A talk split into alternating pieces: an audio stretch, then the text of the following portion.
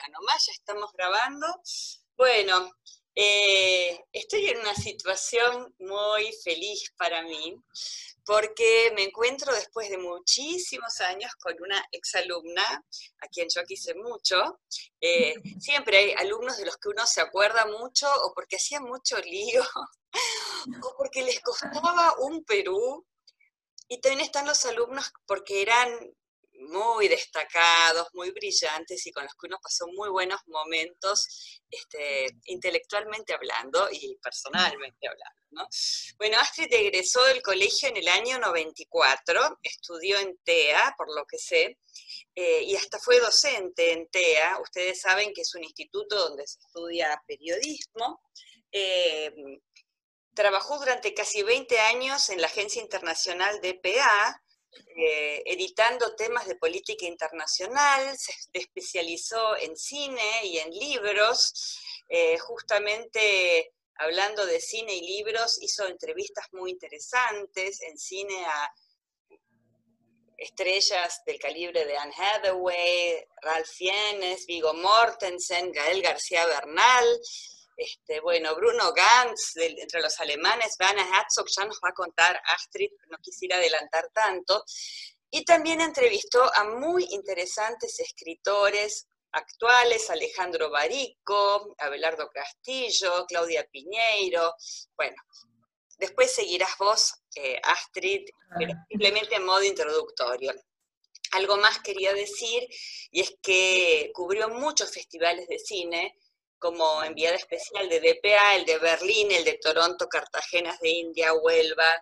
Eh, no veo Can acá. Punta del Este, y Mar del Plata. Iba, iba, una colega de España, porque la agencia tenía dos eh, sedes centrales, ah, okay. Buenos Aires y una, una Madrid, y bueno, quedaba más cerca Can de Madrid que de Buenos Aires. Pero aún así cubriste muchísimos lugares, ¿no? y, y como y dentro de lo que sería de vuelta el, mundo político, la cumbre del G20 en 2018 y la tragedia del submarino Ara San Juan. Así que es una testigo privilegiada de nuestra época y es eh, muy interesante quizás poder tener esta conversación con ella, especialmente teniendo en cuenta a nuestros alumnos más grandes, algunos de ellos que tengan una vocación vinculada a la comunicación y para quienes esta charla puede seguramente resultar esclarecedora en cuanto a qué es el mundo del periodismo, cómo se maneja, cuáles son sus códigos. Bueno, Astrid, eh, antes que nada, antes de que empieces eh, con el plato fuerte, yo quisiera saber si el colegio te hizo un buen aporte a tu formación para que te puedas dedicar a esto. Bueno, primero, gracias por tu introducción, Viviana, y quiero decir que es recíproco, porque yo tengo muy buen recuerdo también de, de Viviana como profesora de literatura, que aparte era la materia que a mí más me gustaba en un colegio con bastante carga científica, para mí las clases de, de literatura eran un oasis y me acuerdo de, dos cosas puntuales.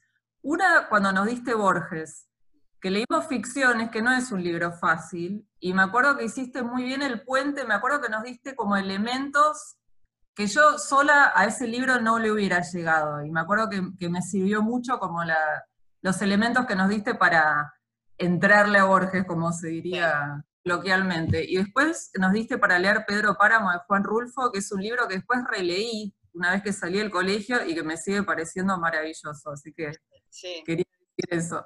Me alegro mucho, me alegro mucho. En general, para la gente, justamente las dos cosas que vos mencionaste son como muy áridas. Eh, entonces, bueno, es un placer oír que alguien lo haya podido valorar y capitalizar de esta manera, Astrid. Bueno, contame entonces un poco, ¿el colegio te dio esto? ¿Te dio clases de literatura que te interesaron? ¿Qué más te brindó? No, bueno, por supuesto los idiomas fueron muy importantes, y eh, tanto el alemán y, el inglés también, pues la verdad que también teníamos inglés, y, aparte los he usado muchísimo laboralmente. A mí, digamos, no solo trabajé en DPA, que es una agencia alemana de noticias, es como si fuera el equivalente a Telam en Alemania, solo que es mucho más grande, bueno, tiene otro sistema, no es pública, pero, pero es, es una agencia internacional, yo trabajaba para su servicio en español, y, bueno, sin idiomas no, no, hubiera podido acceder a ese trabajo y por otra parte, muchas de las personas que entrevisté las pude entrevistar porque tenía el inglés y también porque tenía el alemán. Si bien muchas veces, tanto si haces entrevistas acá eh, o en un festival de cine, donde fuera, hay un traductor, por supuesto no se compara cuando vos podés prescindir del traductor no solo porque ganas tiempo, porque en general, sobre todo en los festivales de cine, es un tiempo muy esclavo, es tipo, si es una gran estrella, son a veces 15 minutos, y vos lo tenés que aprovechar, y bueno, zafás del tiempo que se pierde en traducir, sino bueno, por la cercanía que puedes generar con el idioma. Y eso por un lado, los idiomas, por lo laboral, y también porque un idioma es una puerta a otra cultura, siempre. Un idioma no es solo hablar un idioma, sino es acercarte a otra historia, a otra literatura, a, otra idiosincrasia, ¿no? Y eso me parece que, es algo muy valioso que, tenía y imagino que sigue teniendo el colegio. ese criarse entre dos culturas, por más que yo lo tenía también por mi familia, porque soy, todos mis abuelos son alemanes, mi papá también, pero, pero bueno, sí, esa, esa la cultura, el idioma como una puerta a otras culturas. Y después cierto rigor, pero en el buen sentido. Em, me parece que había como, como una idea que era como importante lo que estábamos aprendiendo y que uno tenía que cumplir con determinados plazos de entrega o, responsabilidades. Como que siempre tuve la sensación de que la educación era algo que el colegio se tomaba en serio y, y si bien eso también viene de casa, porque el colegio no, un colegio no puede generar, no puede educar un chico solo, por supuesto, pero, pero sí me parece que, hay cierto sentido de la responsabilidad y, de cumplir con objetivos y plazos que sí, creo que, me lo dio el colegio. Bueno, qué lindo que es eso, ¿no? Eh, porque te sentiste seguramente mm, como lo suficientemente disciplinada, generaste una serie de, habilidades para tu propia autodisciplina, entonces, a partir del mm, colegio. Y eso, mm, bueno, siempre juega un rol importante. Eh, vos sabés que ahora la educación tiene una tendencia a centrarse en estas materias duras y en todo lo tecnológico. ¿A vos qué opinión te merece esto desde tu experiencia laboral? Si, las materias artísticas, si la literatura, la filosofía, la sociología, todas estas consideradas ciencias del espíritu o humanísticas quedan relegadas a un segundo o tercer plano. No, digamos, para mí la formación siempre tiene que ser integral porque las, personas no somos todas raciocinio o, todas sentimiento, digamos, somos, tenemos muchísimas aristas todos.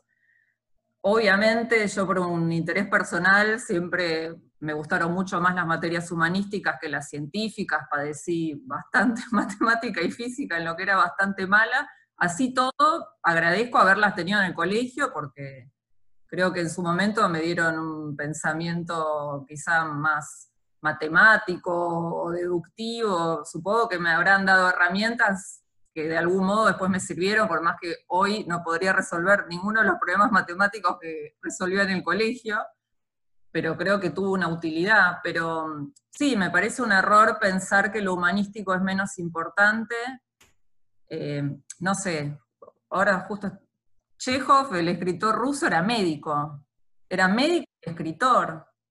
Y, hay quien dice que su capacidad para retratar a sus personajes, su capacidad de observación venía de la consulta clínica, porque estaba acostumbrado a, observar a sus pacientes, ¿no? Exactamente. Si vamos al caso de, Guillermo Martínez, que es matemático, ¿no es cierto? Eh, es lo mismo, se ha dedicado a la literatura full, digamos, la lista es larguísima. Se nota que en algún momento algunas personas tienen una especie de quiebre y, la ciencia sola no responde a, sus necesidades básicas, ¿no? No, y aparte es, puede ser, justo ahora, eh, hace poco, mañana se cumplen 100 años del nacimiento de Ray Harryhausen, que fue como el padre de los efectos especiales en el cine. Y justo estuve investigando bastante, pues escribí una nota para La Nación, y él armaba los muñecos, los monstruos que después se veían en pantalla, años 50, 60, 70, precursor de los efectos especiales, admirado por Spielberg, por, Peter Jackson, un montón de directores, y él tenía muchos conocimientos de mecánica, incluso de fotografía, de la cuestión más técnica, porque él no solo creaba esos muñecos, sino que después los, llevaba a la pantalla y creaba la ilusión de que ese dinosaurio era real. Tenía un montón de conocimientos de mecánica también, pero sin embargo, vos lees entrevistas y él cuenta que cuando era chico su madre le regalaba libros sobre mitología griega. De hecho, en Netflix pueden ver una de sus películas que es Jasón y los Argonautas, que es muy linda, la pueden ver con sus chicos, y está basada en un mito griego. Pero él nunca hubiera hecho esa película si la madre no le hubiera dado los libros. es, digamos, es otro ejemplo de que todo está interrelacionado. Lo, artístico con quizá lo, más, algo más del lado de la ingeniería, lo técnico, no es todo tan tajante. No, es, cierto, y aparte creo que un colegio secundario tiene que aportar a todas las áreas de crecimiento posible, eh, a pesar de que, bueno, obviamente los últimos años son de una orientación elegida por los chicos, ¿no? Pero me parece que es bueno darle una base común muy sólida en, todos los, en todas las áreas, porque incluso la gente puede cambiar. ¿no? Eh, y tiene que haber algún germen que les haya quedado y que les permita después enseguida proseguir con otras cosas, con otros conocimientos. Es un mundo en el que nos estamos siempre reinventando, ¿no? Eh, ¿Qué consejos le darías a un chico del colegio que esté en los últimos años y que quizás esté interesado en seguir una carrera como la tuya o parecida a la tuya? Viste, hay muchos que les, interesa el deporte, quieren ir a TEA porque quieren ser eh, periodistas deportivos, por ejemplo. Eso es un caso muy concreto entre los varones. Sí, por empezar, quizás yo recomendaría, no sé, digo, el las herramientas del periodismo son las mismas, hagas periodismo político, deportivo o cultural. Con lo cual quizás yo elegiría una, yo en lo personal, digamos, tampoco tengo un gran amor por el periodismo deportivo, pero digo, si ese fuera mi interés, elegiría quizá una escuela más general de periodismo, porque en definitiva las herramientas son siempre las mismas. Em, y, perdón, ¿cuál era la pregunta? ¿Me decías? Ah, ¿Qué consejo le darías a un chico que tiene ganas de ser periodista o de manejarse en el mundo de la comunicación? Bueno, el mundo de la comunicación es muy amplio, ¿no? Porque puedes hacer comunicación corporativa, digamos, después el periodismo es otra historia. Yo me dediqué más al periodismo. Primero le diría que tiene que tener una enorme vocación, o sea, sinceramente el periodismo no, no es algo que, que podés elegir si no estás muy seguro, porque creo, es un oficio, yo creo que es un oficio hermoso, yo lo amo, pero es bastante ingrato, eh, es bastante inestable laboralmente. Yo, yo, tuve mucha suerte que DPA, que es el lugar en el que yo trabajé muchísimos años, duró muchísimos años, aunque finalmente el servicio en español también cerró. Pero digo, yo tuve una continuidad de casi 20 años en una empresa periodística. Nada habitual. Forma. Mm. Em, los medios abren, cierran, eh, sobre todo en el periodismo gráfico, que es del que vengo yo, digamos, no, no es una profesión para enriquecerse en general. Entonces, la verdad que solo la puedes sostener si realmente te da mucho placer hacerlo. Si no, sinceramente recomiendo otra cosa porque no es un camino fácil. Después, si te gusta, tiene un montón de gratificaciones y es hermoso, pero tiene sus bemoles. Y después le diría que tiene que ser curioso. Digamos, la verdad, si alguien no es curioso, no es, no es su, a mí me sorprendía mucho cuando daba clases en TEA, que tenía alumnos de primer año, que tenía alumnos que no leían el diario, pero no digo el diario en papel, no entraban en la web. No sabía, no sé quién era el presidente casi, por, o sea, era, era, por momentos era impresionante. Entonces yo ahí como que no, me parece que a veces se confunden los chicos y creen que el periodismo es como, no sé, una cosa medio relacionada con el estrellato, va, no sé, para mí es otra cosa. Si no sos curioso y más o menos no te interesa el mundo que te rodea, no te gusta investigar, Y no, no me parece, porque ¿no? quizá mejor elegir otra cosa. Sí, tenés toda la razón del mundo, me parece, en lo que estás diciendo. Bueno, eh, vos trabajaste en una agencia de noticias. ¿Qué es una agencia de noticias? ¿Cómo funciona? ¿Podés explicarnos? Sí, es un concepto que creo que va poco antiguo, o sea, las agencias se siguen reciclando y siguen tratando de adaptarse, pero cambió mucho su, significado. Cuando yo empecé a trabajar en la agencia, que fue en el año 2001, eh, no teníamos, o sea, no existía el Wi-Fi, había una computadora con conexión dial-up que nos teníamos que turnar para usarla, eh, y las agencias de noticias, o sea, lo que generan son contenidos. Esta era una agencia internacional y yo trabajaba en el servicio en español. La agencia también tiene un servicio árabe, un servicio en inglés, uno en alemán, por supuesto, y uno en español. Nosotros producíamos noticias en español. Antes, la verdad, las agencias eran la única forma que tenían los diarios o los medios, las radios, las televisiones locales de contar con información internacional. Si había un atentado en Berlín, o no sé, se moría un científico importante en Londres, por dar un ejemplo, vos te enterabas porque a la redacción llegaba el cable de la agencia, que era la, noticia, o llegaba el noticiero. Entonces nosotros en la agencia producíamos esa información, editábamos todo lo que teníamos una red de corresponsales muy grande en América Latina que escribían en español, por ejemplo había un terremoto en México, mandaba el reporte de la corresponsal en México, nosotros editábamos todo eso lo mandábamos al servicio y ese servicio le llega a todos los clientes, ¿no? Que acá en Argentina, bueno, medios, todos los medios importantes, teníamos, había clientes en México, en Chile, bueno, todos los países de habla hispana. El tema, claro, con la llegada de, Internet esto cambió un poco, porque ahora la, la, información es accesible por muchísimas vías, digamos. Este, yo ahora puedo entrar, no sé, al Twitter de la policía de Nueva York y ver el comunicado que están sacando. Digo, no necesito de ninguna... En este mismo momento, claro.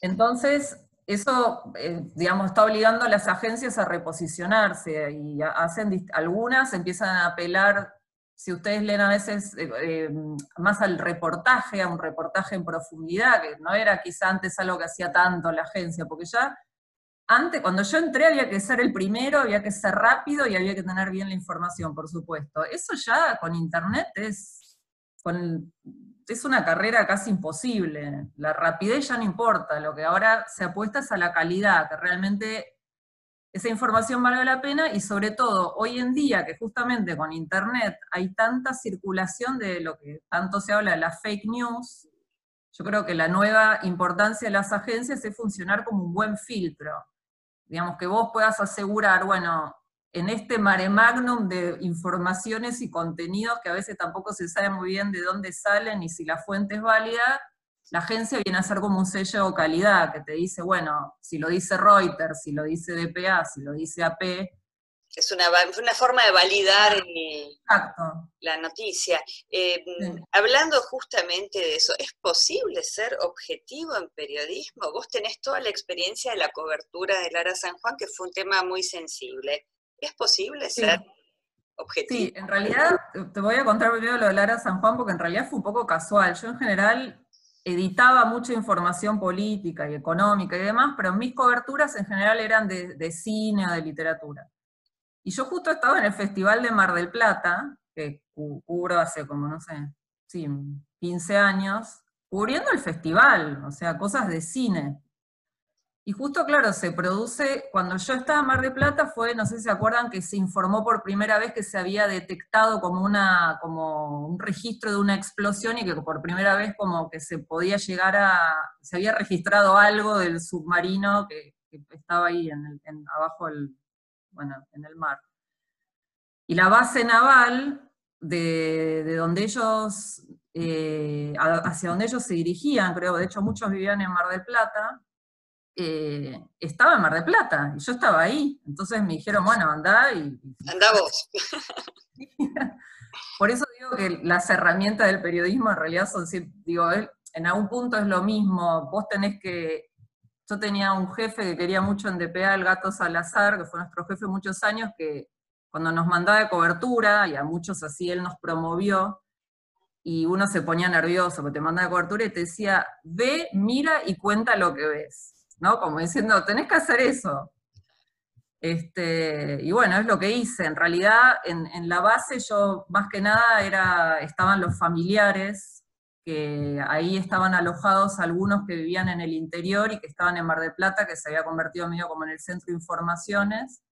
Así que fue bastante duro, y aparte era una cosa que yo no estaba acostumbrada a hacer. Ahí me encontré con todos los mobileros de televisión, yo nunca hice televisión, ¿no? Con esta cosa de, uh, ahí viene la señora y perseguirla con los micrófonos, que a mí me parece como, no me gusta. Este, bueno, igual cosa que no hice tampoco. En general siempre salía alguno y, cuando vos veías que se detenía y quería contestar preguntas, bueno, yo me acercaba, ¿no? nunca, nunca podría perseguir a alguien que no quiere hablar, me parece horrible pero bueno, fue duro, ¿no? Porque la verdad que era ver una sucesión de gente destruida, porque de hecho es más, cuando ese, con ese primer registro de explosión, mucha gente empezaba a pensar que quizás sus maridos o sus hijos estaban muertos. Este, así que bueno, en realidad yo ahí tuve que contar como más una arista que era la de los familiares, ¿no? Pero, pero digo, si tuvieras que cubrir, sí, digo, en cualquier historia hay a ver, la objetividad no existe, eso es real, porque todos estamos mediados, todos tenemos una mirada que es producto de, nuestra forma de pensar, de, las cosas en las que creemos, eso es inevitable. Sí creo que es un objetivo imposible, pero al que hay que tender. Digamos, yo cuando le daba clases a los chicos les decía que se imaginaran que era como el dorado, como esa tierra mítica que no existía, pero, pero que uno la todos iban para allá. Claro, todos van para allá, exacto. Em, hay que ser honesto, para mí lo que hay que hacer es honesto intelectualmente. Uno, todos tenemos una mirada y, no sé, si las dos nos ponemos a mirar por la ventana ahora, quizás yo me pongo a mirar la copa del árbol y vos mirás el perrito que pasa, no vamos a mirar lo mismo. Pero, pero si yo soy honesta intelectualmente, yo sé que aparte de la copa del árbol... Hay, otras cosas, ¿no? Hay un perrito y hay una, un empedrado, y yo no puedo ignorar eso. Después, naturalmente, mi, yo miraré más algo, me interesará, me gustan mucho los perritos, voy a prestar más atención al perrito, pero no puedo ignorar todo lo demás. Y, parece que mientras uno haga eso, es honesto. No sé si logra ser objetivo, pero por lo menos sos honesto, que no es poco y que no abunda tampoco. ¿Por qué te da la impresión de que hay una, eh, digamos, estamos inmersos en una vorágine de fake news? Mm. Eh, ¿Por qué se da este fenómeno? ¿Por qué hay tanta tergiversación? ¿Por qué mm, todo el mundo cree que tiene que anteponer sus, sus propias visiones a lo que es el eh, y con eso desde su visión interpretar el dato duro. No, yo creo que hay claramente gente malintencionada porque las fake news siempre surgen de algún lugar. O sea, hay alguien que echa a rodar esa información y eso nunca es inocente. El que, el que inventa una noticia no, no lo hace inocentemente. Tiene un objetivo muy claro que es llevar agua para su molino, cual sea. Me parece que lamentablemente hay en la sociedad pocas herramientas todavía, que es algo en lo que me parece que el periodismo tiene que insistir mucho, eh, para realmente, me parece que un montón de gente comparte información errónea de buena fe, porque no, no tiene las herramientas para, bueno, se vio ahora con la pandemia un montón. ¿Lo, podemos, ¿Lo podríamos enseñar de alguna manera en el colegio? ¿Qué herramienta le podríamos dar a los chicos para que pudieran desbrozar la información que vale de la información que es peligrosa. Sí, eso se enseña. En primer lugar, siempre hay que ser crítico con cualquier información que te llegue. Siempre te tenés que dar por lo menos dos, tres segundos para preguntarte, ¿esto podría no ser cierto? O sea, yo hay que dudar, ante todo primero hay que dudar, digo, ¿por, ¿por qué yo voy a creer en esto? ¿Existe la posibilidad de que esto no sea así? Eso ya te genera como como cierta distancia que no es, ups, me llegó, lo absorbí, lo reenvié, ni sé lo qué contenido miré. Eh, y después, bueno, la fuente, siempre es quién dice esto, quién lo dice, es válido, ¿no? Porque, bueno, se ve un montón, no sé, ahora con la pandemia, ¿no? Han circulado fotos, me acuerdo una de, bueno, incluso hay herramientas en Google, vos en Google Imágenes, por ejemplo, podés pegar una imagen que te llegó y, y Google te tira como todos los antecedentes de esa imagen. Entonces vos ponele, circulaban imágenes vamos con una inocente. Todos habrán visto las 20.000 imágenes de los animales que caminaban felices por las calles porque estábamos todos... De Bariloche, sí. Bueno, todos esos ciervos supuestamente eh, de San Martín de los Andes, vamos a un ejemplo bien naif, si vos ponías esa foto, yo lo hice porque ya me, ya me, ya me resultaba raro lo de los ciervos ahí, no parecía San Martín de los Andes eso. Si vos lo pones en Google Imágenes, te, empiezan a aparecer un montón de notas que estaban en Google con esa foto. Y ahí te enterás que hay una ciudad en Japón, cuyo nombre ahora no recuerdo, que es muy famosa por sus ciervos que caminan siempre por la calle. Y estaba la imagen, y claramente, y la habían publicado, no sé, en La Nación hace cinco años, y por supuesto no era ni en la pandemia ni en San Martín de los Andes. Pero digo, eso por, por dar un ejemplo ya inocente, porque de última tampoco dañaban no, producía gran daño, pero en otros casos sí hay, hay un daño que se produce, se, alarma a la gente, se, la confunde, digamos. Sí, eh, llevado a otros casos podría llegar a resultar otra cosa, claro. Esto es un ejemplo dentro de los más eh, Sí, sí, inocente, sí, sí. Eh, justamente mencionaste el diario La Nación. Vos estás trabajando ahora haciendo aportes a La Nación y ¿qué otro diario más me habías comentado? página 12. Página 12. Y justamente dentro de lo que sería el ámbito del periodismo cultural, como Silvia Hoppenheim, por ejemplo. ¿Tenés contacto? Muy famosa, sí, muy famosa. Eh, antes de terminar esta entrevista, que creo que ya es el momento, lamentablemente, de cerrarla, yo quisiera eh, algunos consejitos prácticos para toda tu audiencia eh, de este reportaje. Quisiera saber, primero, ¿qué libros tendría que haber leído un joven eh, para completar su formación? ¿Qué serían los libros que vos recomendarías?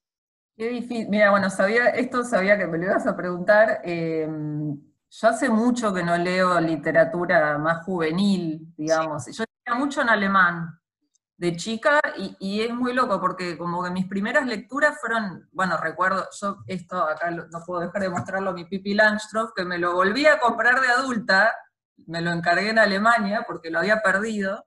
Bueno, era fanática de Astrid Lindgren, después eh, de Pippi Langstrumpf, bueno, eh, Ronja Roevatov, había un montón de títulos. Y, después, no sé, les recomiendo a los chicos quizá un poco más grandes que lean a Ray Bradbury, que es el maestro de la ciencia ficción, este libro que me encantó, que es Fahrenheit 451, que es eh, sobre un mundo en el que, a ver, yo me vivo, se empiezan a quemar. Claro, en el que, el que se quema los pero y desaparece la literatura y con eso la memoria, ¿no? Y, la gente los memoriza, los grandes clásicos se los aprende de memoria para que no se pierdan, que me pareció hermoso. Y bueno, después otro clásico de Ray Bradbury, Crónicas Marcianas, que aparte ahora eh, Minotauro, que es una mm, editorial especializada en ciencia ficción, está reeditando todos estos clásicos de ciencia ficción y son unas ediciones divinas. Hermosas, sí. Y bueno, Poe, no sé, que creo que en el colegio nos lo daban para leer, el maestro del terror este estadounidense, que, era increíble, que en general es conocido por sus cuentos, pero tiene una única novela, que es la narración de Arthur Gordon Pym, que a mí me encantó, que es de un hombre que se embarca en un, creo que era un ballenero, y pasa de todo en ese barco, desde canibalismo hasta se cruza con un barco fantasma, no sé, me pareció fascinante. Eh, y después, nada, uno que no sé si es juvenil, pero creo que chicos de cuarto, quinto, sexto año podrían leer tranquilamente, que es este El Caballero que cayó al mar, que es una editorial que me gusta mucho, argentina, que, eh, se llama La Bestia Equilátera, y es la historia de un hombre, un caballero, como una especie de dandy, no, no me acuerdo si era a principios de 1900, que se cae de un barco al agua, y todas las novelas que el pobre hombre está ahí en el agua tratando de salir y nadie lo puede sacar. Qué horror. Un poco como el relato del náufrago de García Márquez. Sí, pero con más humor. porque el de Márquez era duro, me acuerdo que se comía la paloma y se quemaba. Sí, es cierto, es cierto, pero esto es más humorístico, decís. Sí, bueno, muy esta es, esta es la recomendación para nuestros jóvenes. ¿Y para sus papás? Y para sus papás, a ver, es difícil. Como a muchas personas les gusta la novela histórica, esto es como una especie de Martín Caparrós, que es también un periodista, cronista, que a mí me gusta mucho como cronista también, y escribió la, como una biografía novelada de Esteban Echeverría, del autor del Matadero, que seguro lo eh, habrán leído en el colegio, que como vos bien sabés está considerado como el padre de la ficción argentina, ¿no? Sí, sí, si me equivoco. Y, es como la historia novelada de Echeverría, que aparte tuvo un enfrentamiento muy grande con Rosas y es súper entretenido. Después elegí El viento que arrasa de, Selva Almada, que es una mm, escritora entrerriana, increíble, que surgió, no sé, hace unos 10 años más o menos. Es una novela de un, creo que era un reverendo, sí, que va con su hija por el Chaco de viaje en una chata y van parando en, medio del campo, en los pueblos, es hermoso. Eh, otro que leí hace poco, Agosto, de Romina Paula, que es exalumna del colegio también. ¡Qué lindo! Creo que tenemos el libro en biblioteca. ¡Qué bueno! ¿La conocés a Romina? Sí, sí, la entrevisté para página también. ¡Ah, qué bárbaro! Que me encantó, este, de una chica que vuelve al sur, a su pueblo, y, murió su mejor amiga y se encuentra con un exnovio, está muy bueno. Y bueno, no sé, miles. Y de Schling, que bueno, el que pueda leerlo en alemán lo leerá en alemán, porque es un autor alemán, es el autor de la novela El lector también, que incluso hubo una película con Kate Winslet. Y Olga es la historia como de una, en realidad es un chico ya adulto, evoca la historia de la mujer que iba a su casa a coser, si no me equivoco, y que medio él lo cuidaba de chico.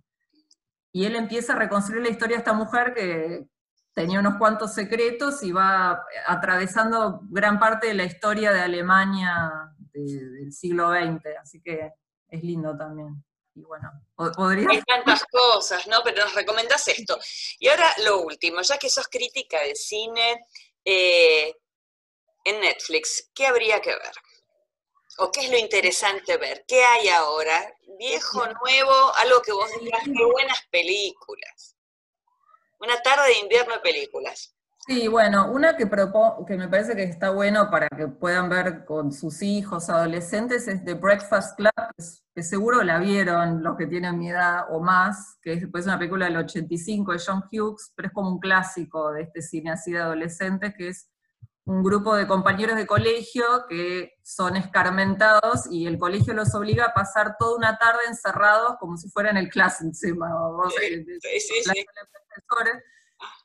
bueno, ¿y qué hacen ellos en esa tarde? Empiezan a charlar, obviamente está el más introvertido, el que es más líder, la rebelde, bueno, estas cosas de los adolescentes, pero que es una película linda para que compartan. Después, bueno, hablando de, Herzog, que, bueno, un director de cine que admiro mucho, en Netflix hay, él tiene, bueno, ficción y documental, ¿no? Pero en Netflix está Hacia el Infierno, que es una de sus, bueno, tiene unos años, pero uno de sus documentales, y a mí me divirtió mucho, es un documental sobre los volcanes, Pasa que Herzog tiene esta cosa que es súper aventurero, eh, bueno, filmó en la selva peruana, Aguirre la ira de Dios, hay un montón de anécdotas, pues Herzog es un personaje increíble, y hizo mover todo un barco a través de una colina solo arrastrándolo, bueno, como forma parte de la historia épica del cine. Y este es un documental que hizo sobre los volcanes. Entonces va con un vulcanólogo viajando por el mundo a conocer distintos volcanes, pero como es Herzog, siempre eso no es un documental solo de geografía o de ciencia, sino que lo va mezclando con referencias culturales, reflexiones, y que a mí me, gustó mucho, también es ATP, digamos.